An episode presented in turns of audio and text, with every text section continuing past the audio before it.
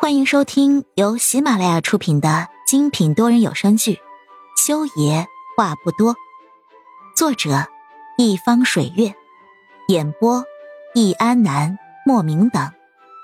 本书全部免费，记得订阅收听哦。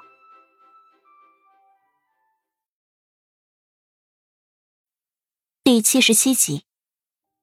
那你先休息吧。顾如北说着，悬在半空中的手掌最终还是在何影盖住头的被子上摸了一下，然后转身要往外走。而这个时候，虚掩的病房门被推开了，裴茂行滚着轮椅走了进来。他看到顾如北的时候，也只是稍作的错愕了片刻，然后对着他点了点头：“我来看妍妍。”他低声说了一句。顾如北让到了一侧，也没休息了。啊，这样啊。裴茂行本来还想往前走的，听到顾如北的话之后，吻着轮椅轮子的手顿了一下。他笑了笑，用手虚扶了一下眼睛。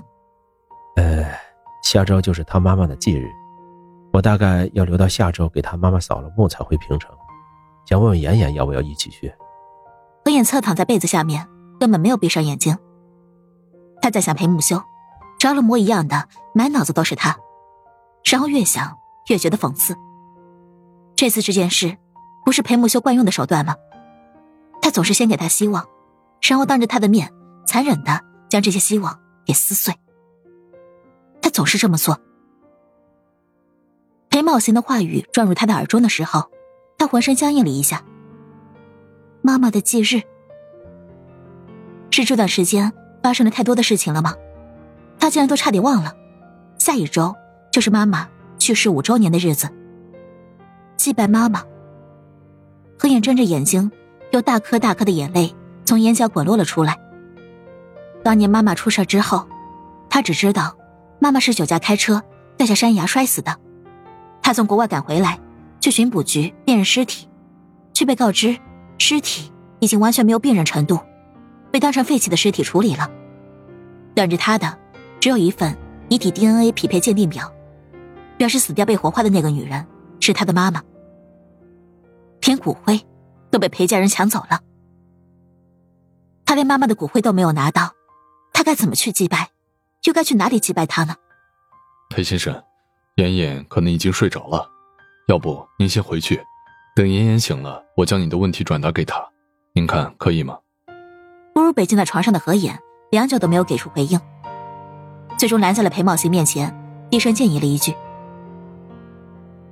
裴茂行眼底淌过一丝失望。他并不知道云宝路葬在了哪里，这么多年，他一直在打听，但是一直都没有打听到他的墓地在哪儿。所以这一次，他本来是想通过何眼去一次云宝路的墓地，也方便以后他祭拜他。但是没想到何眼对裴家的人这么戒备，竟然……裴茂行叹了口气，点了点头，转动轮椅准备离开。而这时候，景叶牵着一个小小的身影。出现在了门口，景叶叔叔是这里吗？小姐姐是在这里吗？稚嫩的声音在门口响起，敲打在何影的心上。他不可思议的瞪大了眼睛，是丽丽，是丽丽来了。他赶紧一把掀开被子，就看见裴丽丽咬着手指站在裴茂兴身边，好奇的看向病床这边。啊，小姐姐，你真的在这里？裴丽丽见到病床上的人，露了脸。是何眼，欣喜的跳了起来，张开双臂就要对着何眼扑过来。秦叶赶紧拦住他：“小少爷，在来之前我是怎么跟你说的？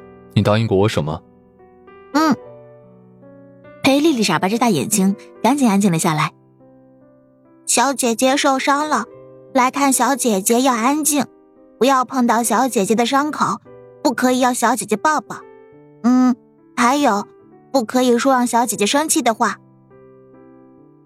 裴丽丽说完，仰着脸看着景叶，一脸小大人模样，嘟着嘴巴。景叶叔叔，你放心啦，我不会在小姐姐面前提起我爸爸的。景叶无语，您还真是哪壶不开提哪壶呢。好了，快过去吧。你看妍妍阿姨的手啊，都准备抱你了。裴茂行看着因为裴丽丽出现，泪眼立刻就起了身，内心里也是感慨满满。他推了推裴丽丽的小脑袋。记住啊，要温柔哈。知道知道，我不，我知道。裴丽丽赶紧一蹦一跳的跳到了何妍面前，嘟着嘴巴，把手指伸到了何妍的手掌里面。小姐姐，我来看你了。景叶叔叔说你受伤了，我好担心哟。嗯，我知道丽丽最担心我了。何妍对着裴丽丽张开了手臂，来，我抱抱好不好？眼妹，北京的何影要把孩子抱到病床上，担心这孩子毛手毛脚的碰到他伤到的那条腿，所以担心的拦了一下。吴大哥，我知道保护自己，只是他现在太需要温暖了，太需要抱一抱裴丽丽这个小太阳了。他还以为自己永远见不到她了呢。秦叶上来抱着裴丽丽，小心的把她放在了何影的身边，顺便还拍了拍裴丽丽的屁股。记住。脚不要碰到何影阿姨抱伤那条腿。我知道，我知道。裴丽丽赶紧缩到被子里，紧紧的抱住了何影的腰。小姐姐又可以拥抱小姐姐了，我好幸福呀！裴丽丽发出了夸张的感叹，何影哭笑不得，只是捧着她的脸看了又看，仿佛这个小家伙有种魔力，让他怎么看都看不够。小姐姐，你是怎么受伤的呀？你怎么这么不小心呀？你看，我的伤都好了，你又受伤了，呀，丽丽的伤好了呀，我看到了，拆了绷带的丽丽看起来更漂亮了呢。何眼看到裴丽丽头上的伤口已经拆了绷带，伤口不大，缝合的很好，几乎看不出来有伤口，心里就是一阵高兴，吧唧一下亲在裴丽丽额头上。裴丽丽害羞的往何野怀里蹭了蹭，小姐姐又亲我，嘿嘿。好羞羞哟，小姐姐，你的腿痛不痛呀？以后丽丽就跟小姐姐住在一起，每天给小姐姐喂饭，好不好？裴丽丽小心又小心的摸了摸何影大腿上的纱布，说的很认真。小家伙，你怎么给我喂饭呀？小姐姐是大人，大人怎么会让小孩子喂饭呢？何影笑道。裴丽丽嘟着嘴，更认真了。嗯。我就是可以，我很大很大了，你看，我的手掌又大了一点呢。说着，裴丽丽举起了自己的双手，让何眼看。何影看得笑得合不拢嘴，一时间，病房里面的压抑气氛终于是被舒缓的差不多了。顾如北看着裴丽丽跟何影这么亲近的样子，看到这两张那么相似的脸，心里有种奇怪的感觉浮了上来。他扭头过去看门口。安晴月领着全艳艳站在门口。